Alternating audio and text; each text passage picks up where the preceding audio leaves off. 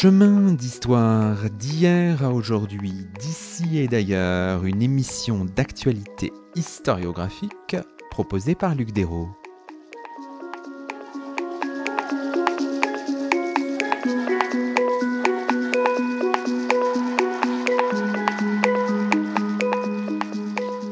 Bonjour à toutes et à tous, c'est le 124e numéro de nos chemins d'histoire, le quatrième de la quatrième saison, et nous avons la joie d'accueillir à notre micro Mathilde Rossigneux-Méheust. Bonjour à vous.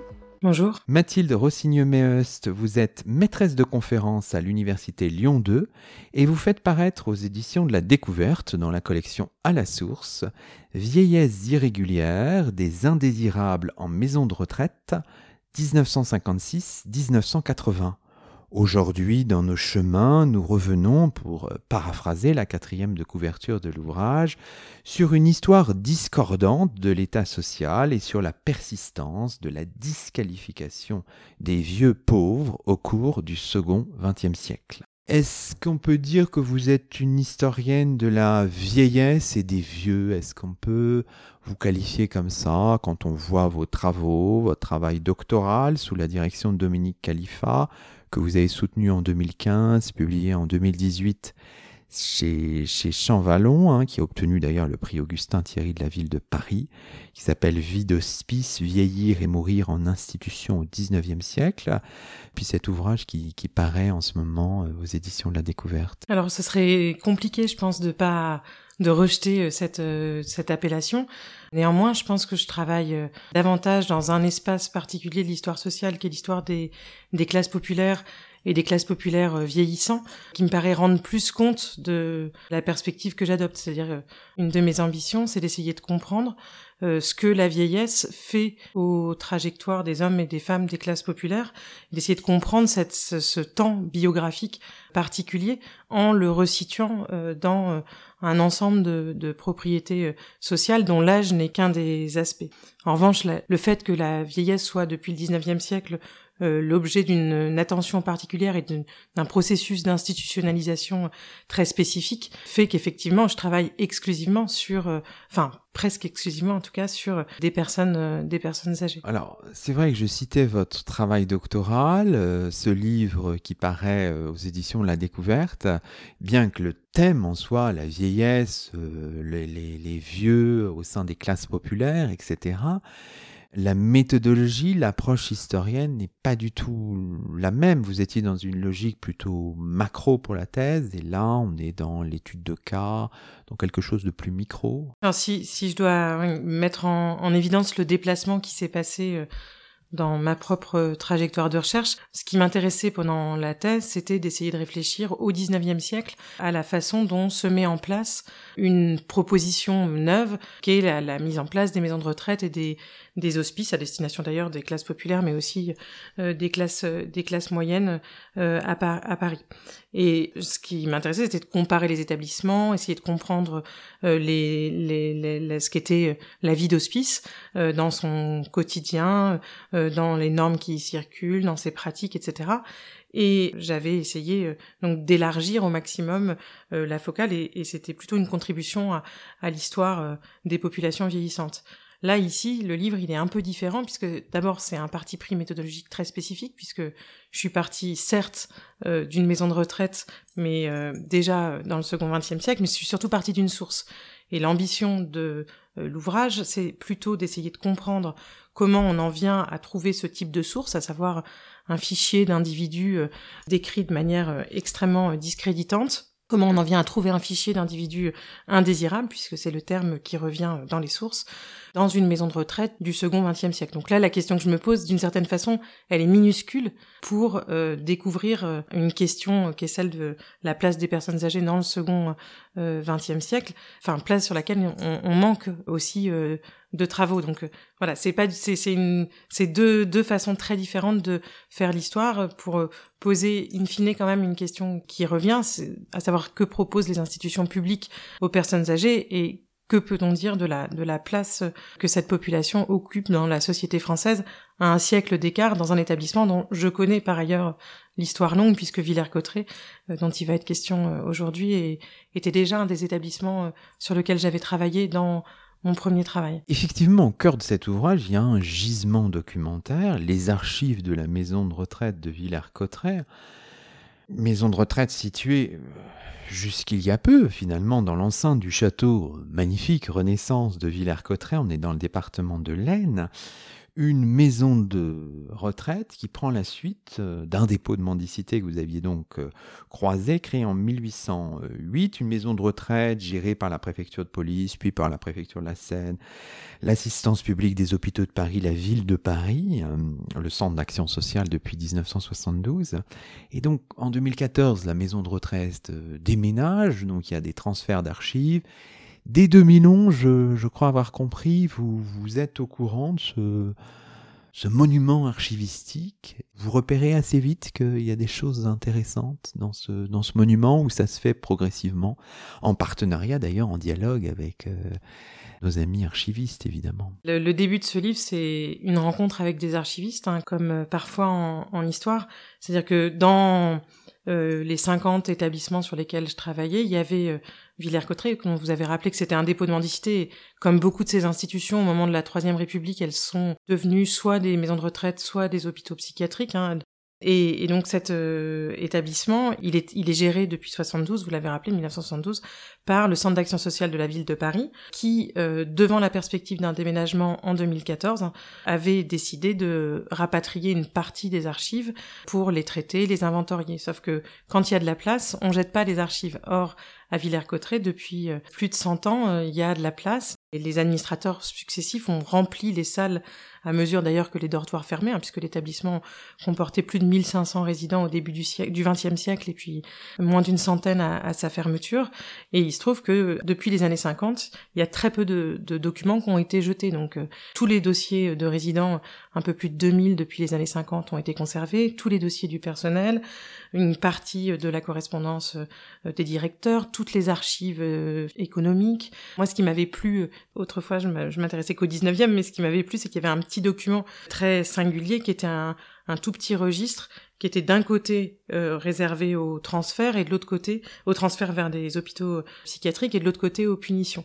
Et donc ce registre-là m'avait beaucoup intéressé pour Villers-Cotterêts. Et ce qui m'avait intéressé aussi, c'était l'autofinancement. C'était un établissement où plus qu'ailleurs, les résidents travaillaient. Euh, et donc c'était un établissement très peu coûteux pour Paris, hein, puisque quasi autofinancé par les, les personnes assistées.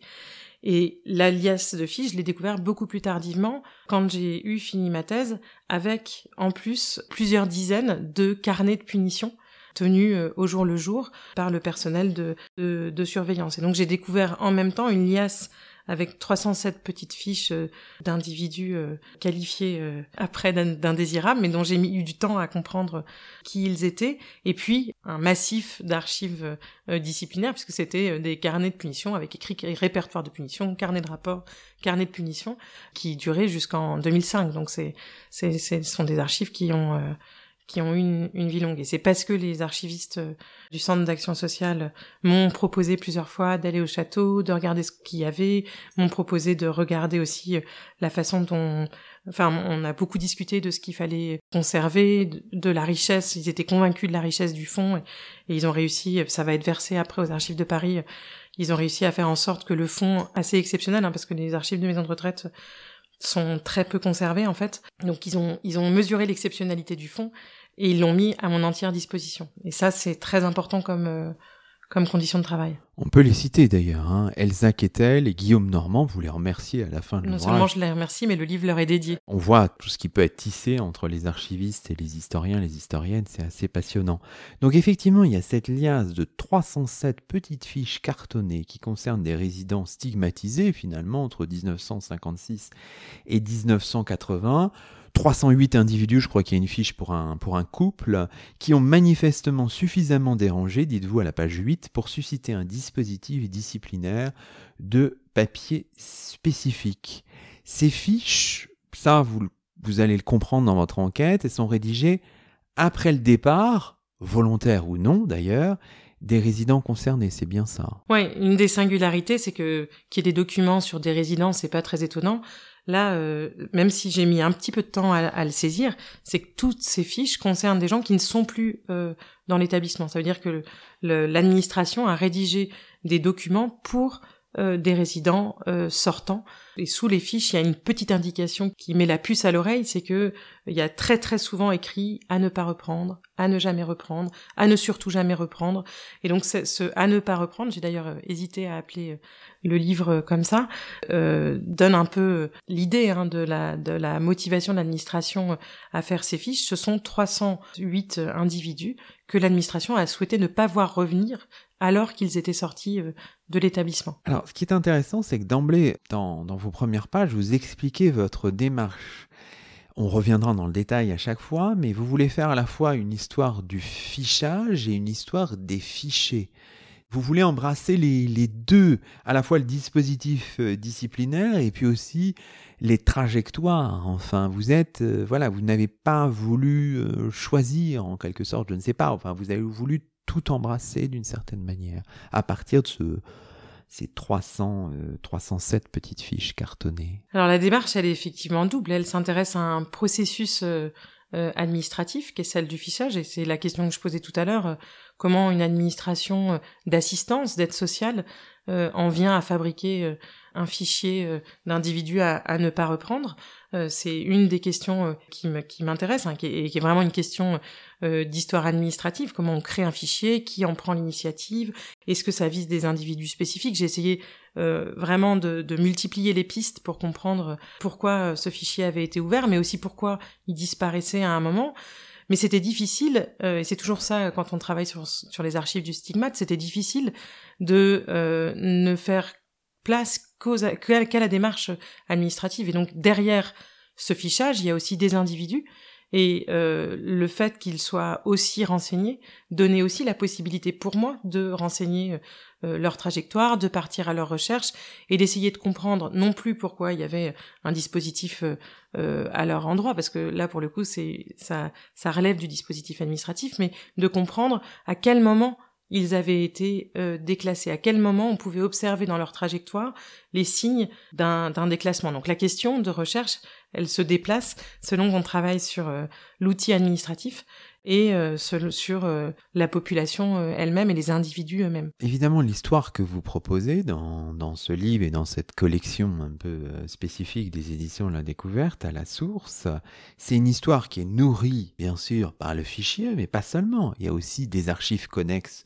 Quand on cherche des, à suivre des trajectoires, ben, on va aussi ailleurs, au-delà même de ce monument archivistique de, ben, de Villers-Cotterêts. Ouais, la fiche de départ, elle est très sèche en fait. Elle est, elle donne euh, un nom, euh, une date de naissance, un moment de départ, et un motif de départ, et puis quelques indications sur le comportement. Hein. C'est ça qui était euh, intéressant, c'est que il y a une évaluation morale qui est faite du, comportement, insulte au personnel, malade mental, buveur impénitent, impulsif. il, y a, y a tout un tas, il y a trublion aussi qui revient assez régulièrement.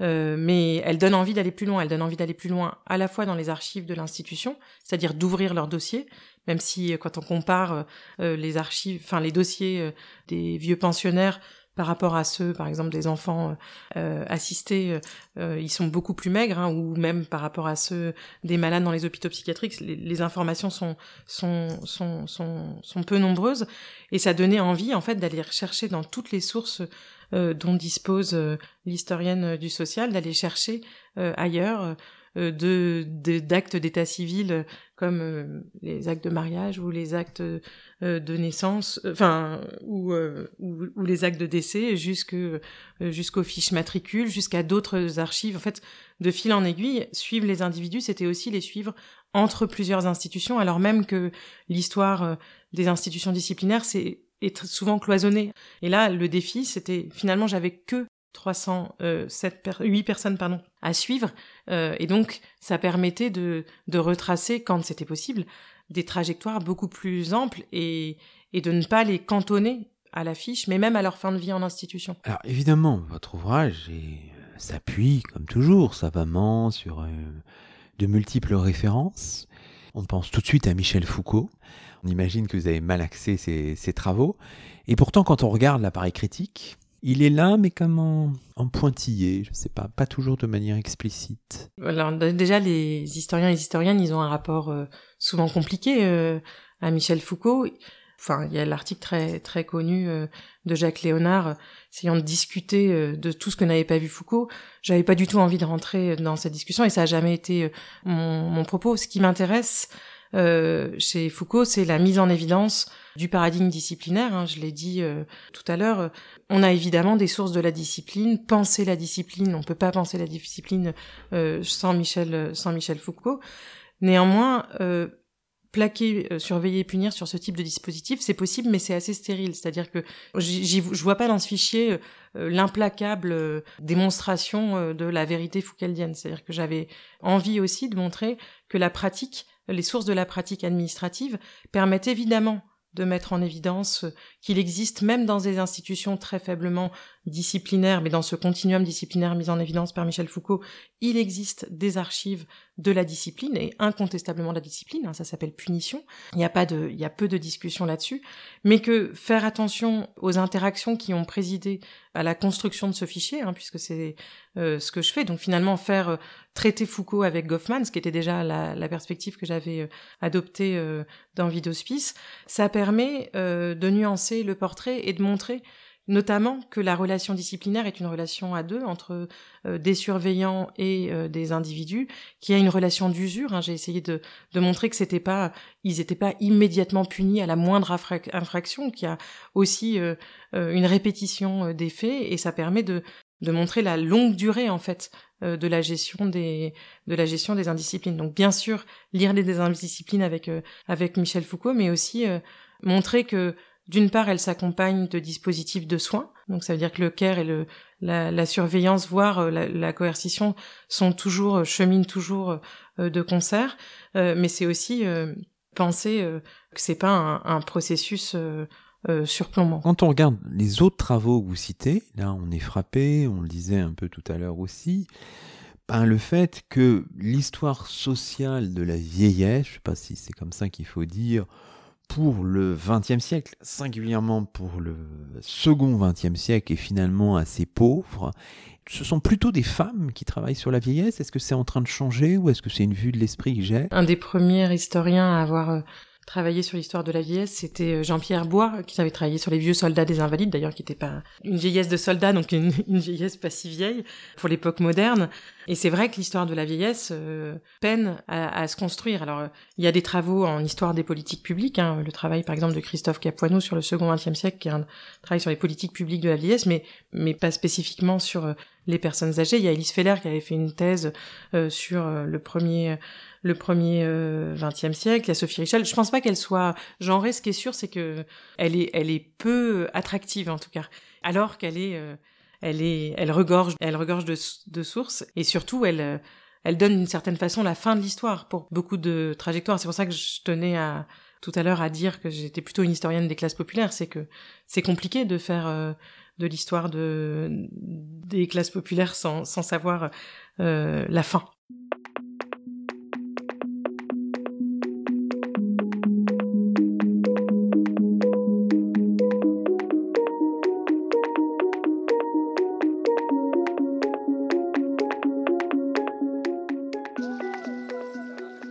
Écoutez Chemin d'Histoire, une émission d'actualité historiographique. Aujourd'hui, Luc Desros s'entretient avec Mathilde Rossigneux-Meust, maîtresse de conférence à l'Université Lyon 2, autrice aux éditions de la Découverte d'un ouvrage intitulé Vieillesse irrégulière des indésirables en maison de retraite 1956-1980.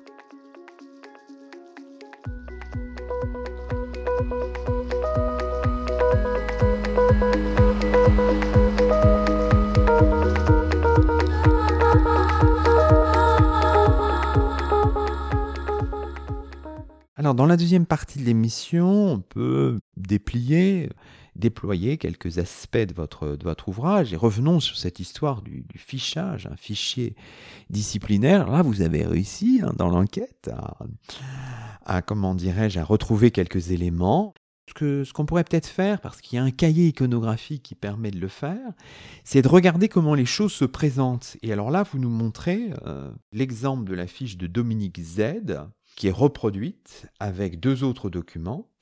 Alors on sait qu'il quitte la maison de retraite en août 73, après moins de deux ans à Villers-Cotterêts. Je vais la lire pour nos auditeurs pour qu'ils comprennent un peu de quoi, de quoi il s'agit. Nom, prénom, date de naissance 1910, lieu de naissance, euh, c'est en Pologne, date d'entrée 26 novembre 1971, date de sortie 25 août 1973 ou 1973, motif de la sortie réintégration, à l'hôpital psychiatrique sous-entendu, hein. nombre de rapports 9, comportement général, ivresse, rentrée au pluriel de 20, comportement spécial, entre parenthèses, tente de brûler la corde de la cloche, tente de déceler les pavés, etc.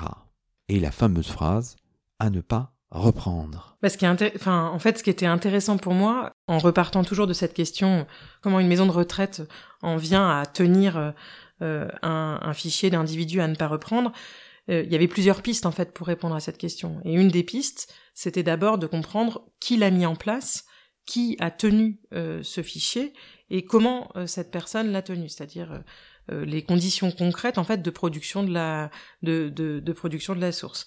Et qui l'a mis en place, c'est un, un directeur euh, qui arrive, le fichier commence en 1956 et qui arrive, euh, euh, il est en, début de carrière, il n'a jamais été directeur d'un établissement, c'est un ancien commis aux écritures, il est en pleine ascension sociale au sein de l'administration de la préfecture de la Seine et, il arrive et il a envie de changer la, population de Villers-Cotterêts et surtout sa réputation. Il cherche à il a un double objectif, remplir euh, la maison de retraite parce que depuis euh, la, fin de la deuxième guerre mondiale, il n'y a, a, pas assez de lits et donc l'établissement est, économiquement déficitaire. Enfin, il n'y a pas assez de gens dans les lits plutôt. Euh, et, et, par ailleurs, la maison de retraite n'arrive pas à attirer parce qu'elle a mauvaise réputation, donc il veut épurer, hein, c'est le terme qu'il emploie, qui est quand même d'une violence peu commune après-guerre, la population de ces indésirables, encore un terme qu'il emploie, alors même que c'était un terme mobilisé avant-guerre pour décrire les étrangers en situation irrégulière. Il invente plein de dispositifs. Un dispositif pour remplir les lits qui consiste à faire des transferts euh, d'anciens malades internés dans des hôpitaux psychiatriques, mais aussi à proposer que Villers-Cotterêts euh, soit la résidence d'été de résidents, euh, de pensionnaires dans des hospices parisiens. et il construit ce, ce, fichier qui a quand même pour originalité archivistique de n'être mentionné nulle part ailleurs. Ça, on n'en a pas encore parlé, mais un des défis pour moi, c'était que fait-on d'une source dont aucune autre source ne mentionne euh, l'existence Et ce fichier, il répond à une obsession de ce directeur qui, que sont les absences irrégulières.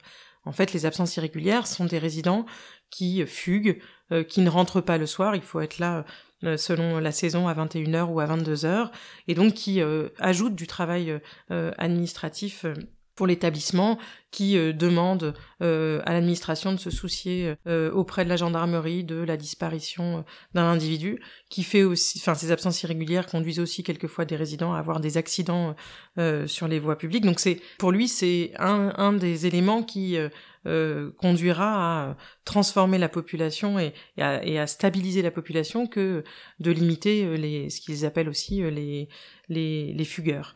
Il y a la mise en place de ce fichier, mais une fois que ce fichier a été mis en place, la question c'est pourquoi un fichier reste 24 ans en service? Et une des réponses, c'est que c'est la même personne, à savoir euh, euh, la, secrétaire euh, responsable des admissions, qui reste à ce poste pendant 24 ans à, à Villers-Cotterêts. Et donc, cette femme, elle a euh, une connaissance de plus en plus importante euh, des, des, procédures. Et j'ai essayé de comprendre comment est-ce qu'elle remplissait ces petites fiches. Avec quelles informations parce que avec quelles informations pardon? Parce qu'il y a plein d'informations je sais pas malade mentale insatisfaite méchante enfin des informations qui ne se trouvent pas dans un dossier administratif donc une de mes questions c'était à quel moment elle a attrapé ce qui sont ce qui sont des jugements de valeur dans euh, les différents dossiers. Donc une des pistes, c'était de, de dire qu'elle a à sa disposition un répertoire de punitions qui lui permet de remonter euh, dans euh, les, les, les, les, différents rapports qu'a eu qu'ont eu certains individus. Hein. Des rapports, chaque individu a un certain nombre de rapports de punition et après elle fait un bond à la sortie en compilant les différents rapports. On peut aussi imaginer que l'interconnaissance au sein de l'établissement, hein, la plupart du personnel réside à Villers-Cotterêts. Villers-Cotterêts, c'est une petite commune aussi où tout, se sait et, où l'information circule. Donc même si on ne peut pas retracer exactement la manière dont elle fait euh, la on voit bien qu'il y a une circulation entre les différentes archives disciplinaires qui la conduisent en fait à faire euh, de la petite, l'ultime petite fiche une sorte de de, de, cliché euh, euh, synthétique des, des, problèmes disciplinaires qu'a posé l'individu en question. C'est ça qui est intéressant, c'est-à-dire que vraiment cette mademoiselle N devenue Madame K, hein, c'est c'est un personnage aussi de votre livre. Bah, c'est la cheville ouvrière du fichier, en fait. Vous avez néanmoins cherché, et ça c'est aussi passionnant, à placer ce fichier dans un cadre euh, pas uniquement local. Ça s'inscrit dans des dynamiques plus larges. Ça c'est aussi important de jouer d'une certaine manière sur les, sur les échelles euh, de compréhension parce que ce n'est pas spécifique non plus à, Villers-Cotterêts. Ça existait sous des formes peut-être différentes ailleurs. Alors, ce que je savais en débutant euh, le livre, pour avoir travaillé sur le 19e siècle, c'est que l'existence de discipline, enfin de, de punition dans euh, les maisons de retraite et les hospices au 19e existait déjà. déjà, cette permanence et le fait que la première catégorie euh, dont on va sûrement reparler, euh, incriminée, était les, les, buveurs et les buveuses. Ça, c'était quelque chose euh, qui était déjà frappant euh, entre, euh, enfin, et qui résonnait entre le 19e et le 20e siècle. En revanche, ce que j'ai pu mettre en évidence dans cette enquête spécifique, c'est que de produire un outil administratif pour gérer les individus indésirables, c'était pas une singularité de Villers-Cotterêts, puisque dans d'autres établissements, alors non pas euh, de la préfecture de la Seine, mais euh, de la de de, de l'assistance publique, euh, des hôpitaux de Paris et de l'assistance publique. Dans d'autres établissements, j'ai trouvé des registres où c'est écrit indésirable. C'est toujours compliqué ces termes parce que euh, il y aurait une forme de romantisme à les plaquer et, et, sur les populations. Là, sont vraiment les mots qui sont employés par l'administration. Et j'en ai mis un euh, j'ai mis un de ces, enfin deux de ces registres euh, dans, dans, le cahier hors texte pour qu'on prenne la mesure de ce que ça veut dire au second XXe siècle. Il y a les deux documents, il y en a un qui va jusqu'en 1986 et l'autre jusqu'en 1996. Ça veut dire que tous les jours, dans les années 90, qui nous sont quand même pas si euh, lointaines, on remplissait des, euh, enfin, on nourrissait des répertoires d'indésirables.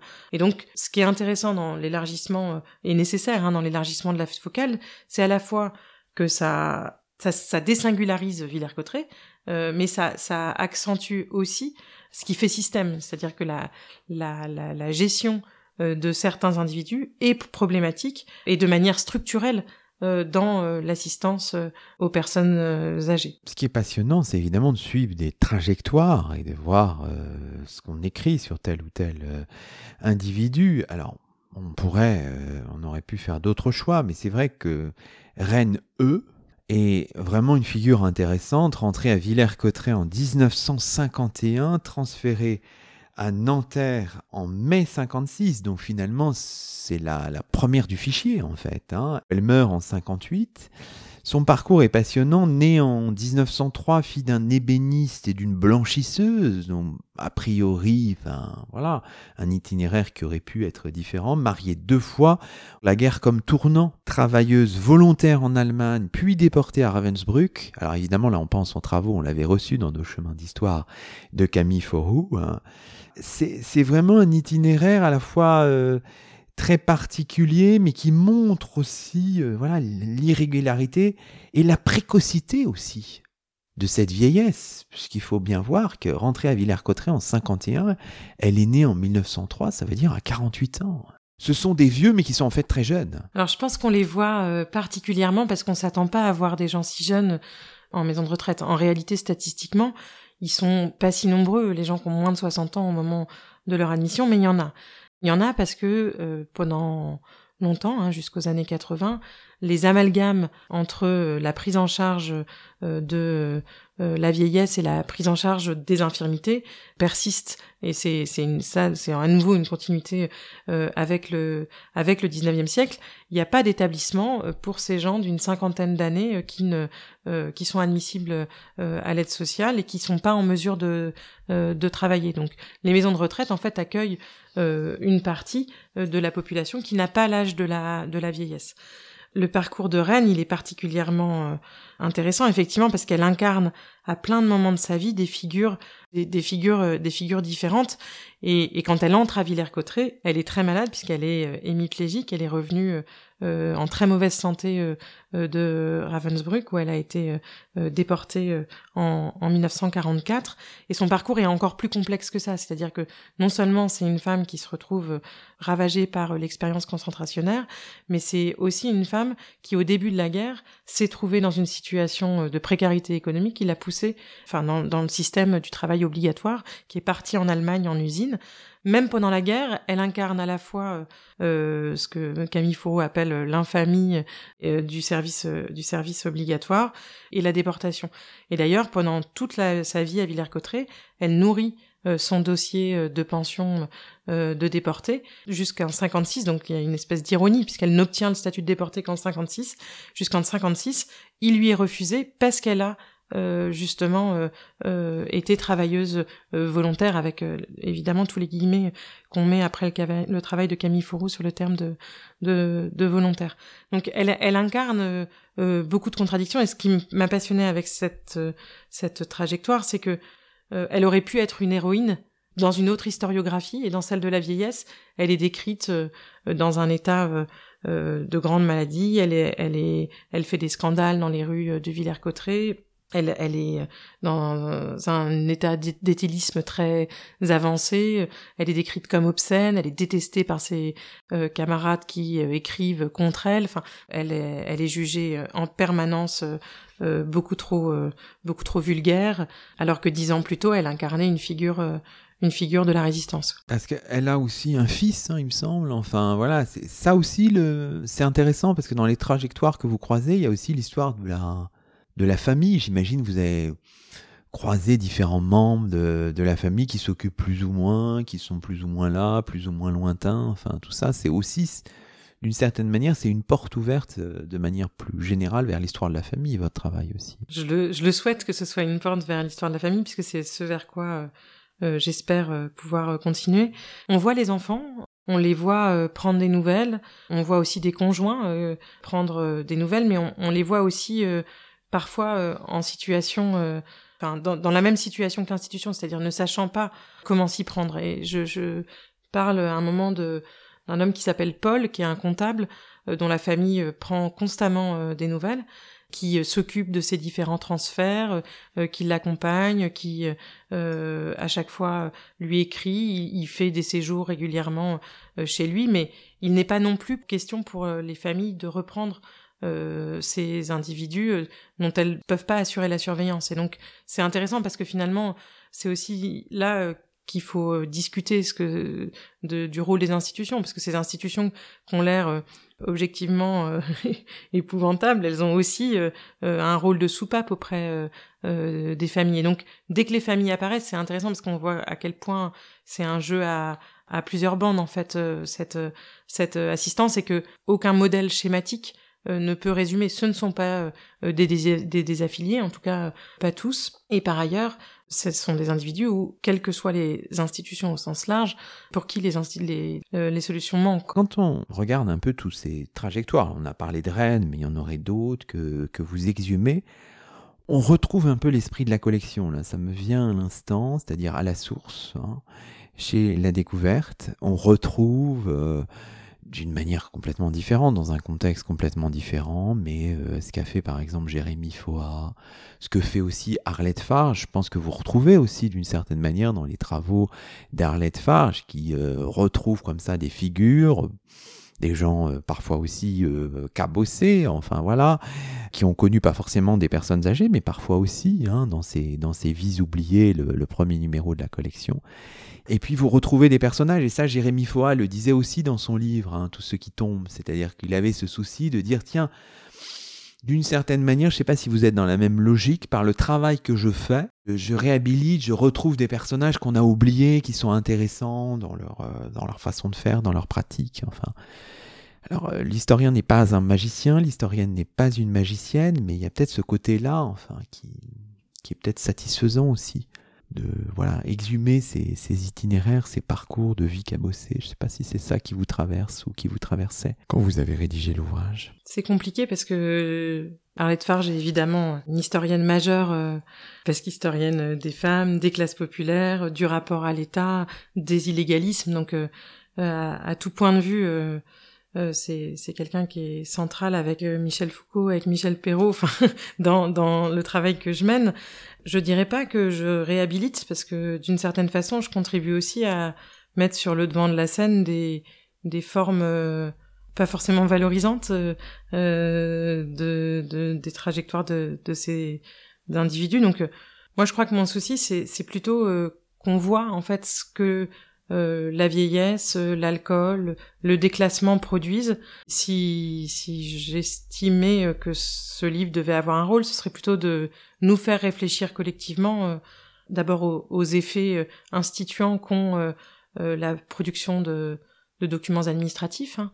ce qui reste d'un individu quand ce sont ses fiches, c'est d'une grande violence administrative et donc ça, c'est la première chose. Mais c'est aussi de savoir, euh, moi ce qui m'intéresse, c'est les gens pour qui il n'y a pas de place et, et qu'il y a des dispositifs qui sont euh, inventés euh, et, qui fonctionnent d'une certaine façon, puisque le, fichier, ce qui est intéressant avec cette histoire de fichier, c'est qu'en fait, il est utilisé, mais pas tant que ça. En fait, il, a, aussi une forme d'absurdité, puisque il y a un peu moins de 10% de gens qui ont été fichés, qui se représentent et qui sont de nouveau fichés. Donc, c'est-à-dire que ces gens à ne pas reprendre n'ont pas forcément envie d'être pris.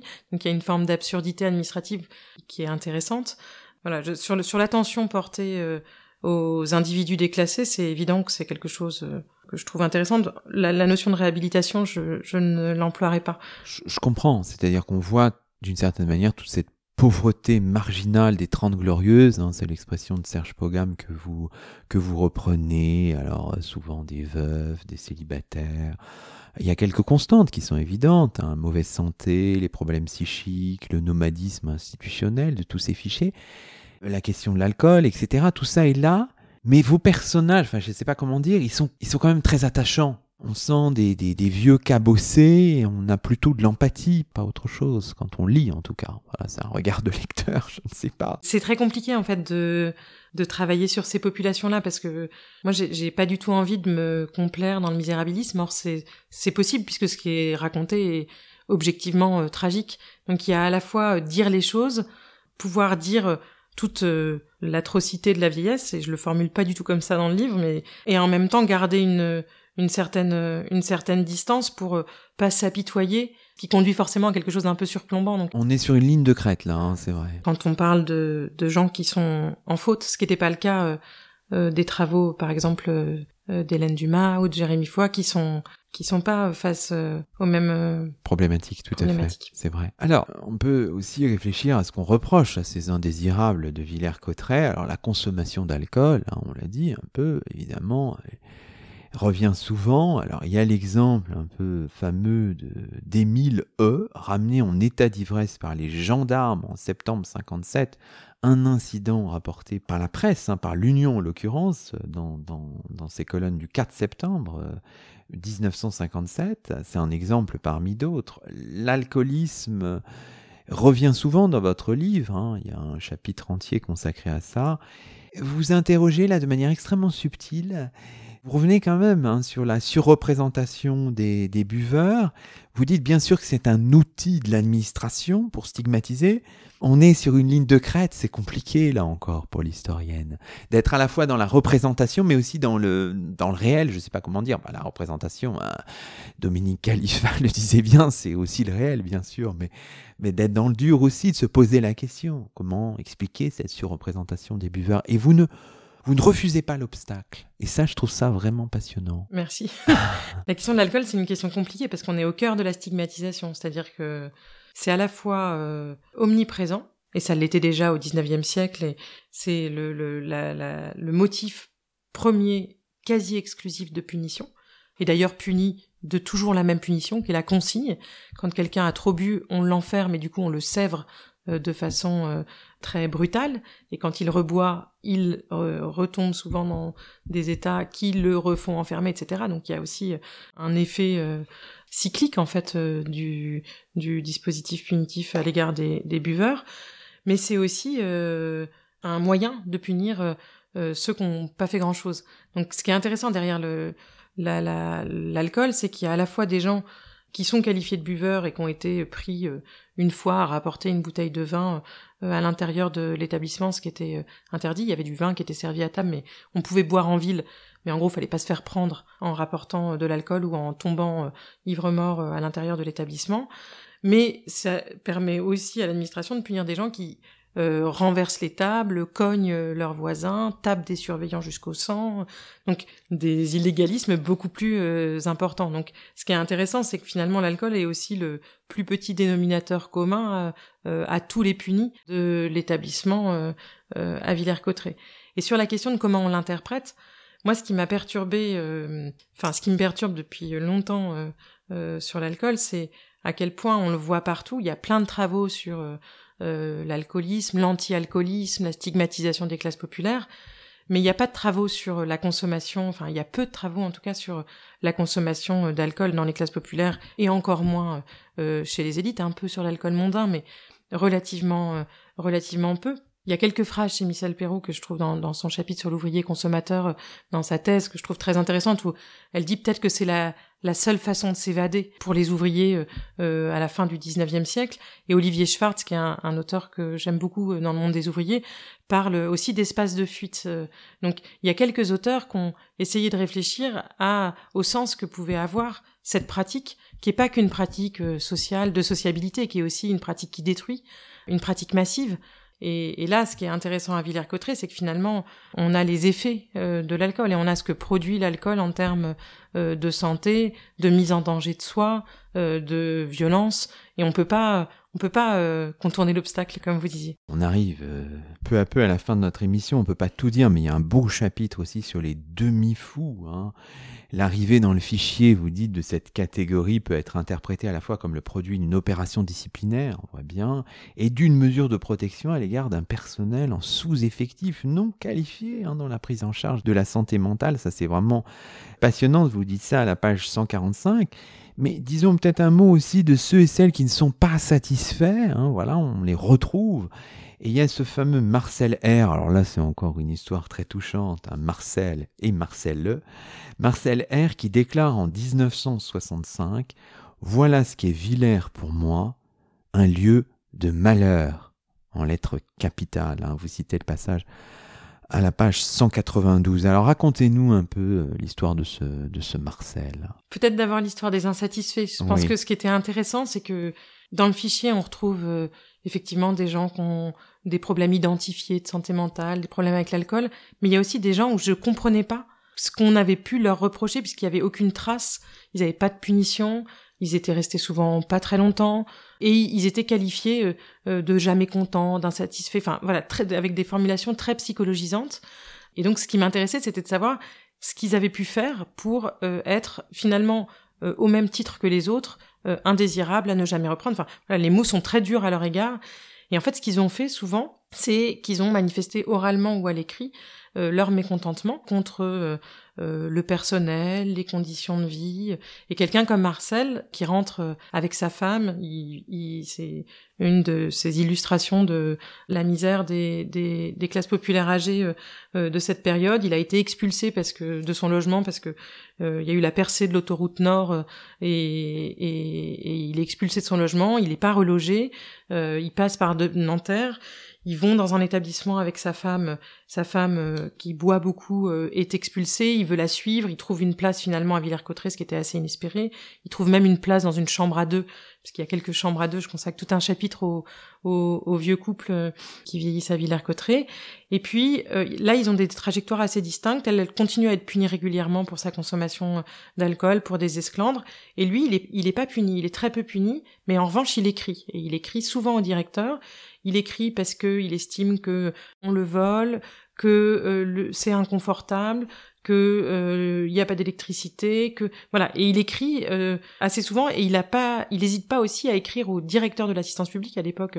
La maison de retraite dépend de la PHP. Donc il met en porte-à-faux le directeur de Villers-Cotterêts qui se retrouve à devoir se justifier devant. Donc en fait, il incarne aucune forme de problème spécifique au quotidien, mais euh, il est euh, euh, un fauteur de troubles à bas bruit, si je puis dire. C'est-à-dire il, il oblige le directeur à se justifier. Et d'ailleurs, là, ce qui est très intéressant, c'est que la plainte, une des plaintes de Marcel, va aboutir à un travail d'amélioration des conditions euh, euh, de prise en charge dans dans les dans les étages. On va transformer les lits, agrandir un petit peu, augmenter le nombre de lavabos, faire venir l'électricité euh, dans dans les chambres de ménage. Donc finalement, plaindre, ça conduit au fichage, mais ça conduit aussi à obtenir des des transformations euh, au quotidien. Alors achevons notre séquence euh, chronologique. 1980, c'est la fin du du fichier.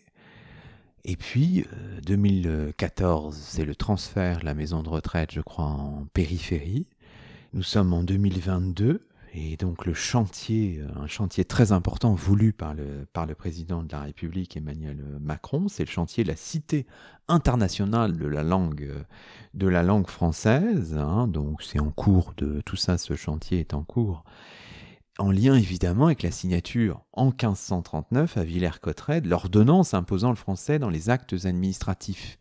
Et donc le château Renaissance est en train un peu de, de renaître avec ce, ce, ce, projet important, la Cité internationale de la langue française. Enfin, on est saisi par ce contraste entre l'histoire que vous racontez, ces vieillesses irrégulières, hein, pendant des décennies euh, finalement au château, et puis la beauté du château Renaissance, de, du temps de François Ier. Il y a ce contraste, vous jouez sur ça un petit peu aussi dans, dans l'introduction. On imagine que vous militez pour que cette histoire, celle que vous racontez, soit aussi intégrée à la renaissance du, du château de Villers-Cotterêts. Disons que ça m'embêterait que euh, cette histoire, euh, qui a une épaisseur historique incontestable, hein, D'abord, euh, les pauvres pendant le, la période du dépôt de mendicité, sur lequel on a moins de documents, mais pendant la maison de retraite, sur lequel il y a si tant de documents qu'on puisse écrire euh, un livre, ça m'embêterait que cette mémoire disparaisse. Je ne sais pas si c'est euh, du militantisme, mais ça me semble ça me semble intéressant de penser que l'État et l'État républicain, c'est aussi des dispositifs d'assistance qui euh, ont leurs limites, sont disciplinaires. Hein. Euh, Dominique Khalifa a déjà travaillé sur ces questions-là, hein, les ambiguïtés du régime du régime républicain à, l'égard de l'intégration des incorrigibles. C'est une question euh, ancienne, c'est une question 19e mais qui se pose jusqu'au jusqu'au second 20e siècle. Et ça, pour le coup, je pense que c'est quelque chose de, de relativement neuf. et j'aimerais bien effectivement que on n'oublie pas que ces murs ont résonner euh, des euh, scandales, mais aussi du quotidien de classe populaire euh, vieillissant, que aussi l'État a mis un château de la Renaissance avec ce prestige à la disposition des plus pauvres du monde de l'assistance parisienne. Donc ça veut dire aussi que ce château, il a appartenu euh, au moins symboliquement. Et d'ailleurs, il y a eu une vraie émotion de la part des résidents quand ils sont partis vivre. Euh, enfin, la maison de retraite, a, une maison de retraite neuve qui a été construite par le Bureau d'action sociale en périphérie de Villers-Cotterêts. Euh, il y a eu une vraie émotion au moment de, du départ du château. Il y a encore des résidents qui ont vécu au château qui voient cet effacement total parce que là, le, bâtiment tel qu'il est restauré, il est restauré dans sa version d'ancien régime et, et vraiment même les pavés du 19e. Enfin, tout est toute, toute la mémoire de ce lieu y compris euh, architecturale, qui a moins de valeur d'une façon patrimoniale, mais qui a une valeur, je pense, mémorielle euh, extrêmement euh, forte. Quoi. Peut-être une, une, ultime question hein, qui est habituelle un peu dans nos, dans nos chemins. Vous avez dit voilà, que vous, alliez, vous aviez envie de vous aventurer dans le chemin de l'histoire de la, de la famille. C'est un peu votre, en ce moment votre terrain de, d'études pour le futur. Alors il y a ce livre qui sort, hein, il faut le temps de, le faire vivre, mais bon. Alors j'ai, oui, j'ai déjà eu une enquête en cours avec euh, avec une collègue qui s'appelle Marie Derrien sur euh, les personnes âgées euh, avec des troubles psychiatriques, donc cette prise en charge au long cours. Donc ça, ce sera, c'est en cours et ce sera le prochain euh, travail. Euh, mais j'aimerais, oui, j'aimerais travailler sur les relations entre que ces, enfants dont j'ai parlé qui apparaissent au détour d'un dossier, mais sur les relations entre les parents euh, âgés et euh, leurs enfants, et notamment sur euh, les rôles que chacun occupe. Et je suis très intéressée par le dispositif d'obligation alimentaire qui contraint les enfants à, prendre en charge, quand ils en ont les moyens, une partie ou tout de la prise en charge de leurs parents vieillissants. Donc les obligations filiales, ce sera probablement le, chantier à, venir. L'histoire continue. Merci beaucoup, Mathilde Rossigneux-Méheust. Et c'est ainsi que se termine le 124e numéro de nos chemins d'histoire, quatrième de la quatrième saison. Aujourd'hui, nous étions en compagnie de Mathilde Rossigneux-Méheust, maîtresse de conférence à l'Université Lyon 2, autrice aux éditions de la découverte dans l'excellente collection À la source, d'un ouvrage intitulé Vieillesse irrégulière des indésirables en maison de retraite 1956-1980. Toutes nos émissions sont disponibles sur la plateforme SoundCloud et sur le site chemindhistoire.fr avec un S à chemin. À très vite pour un nouveau rendez-vous radiophonique. Que la force historienne soit avec vous.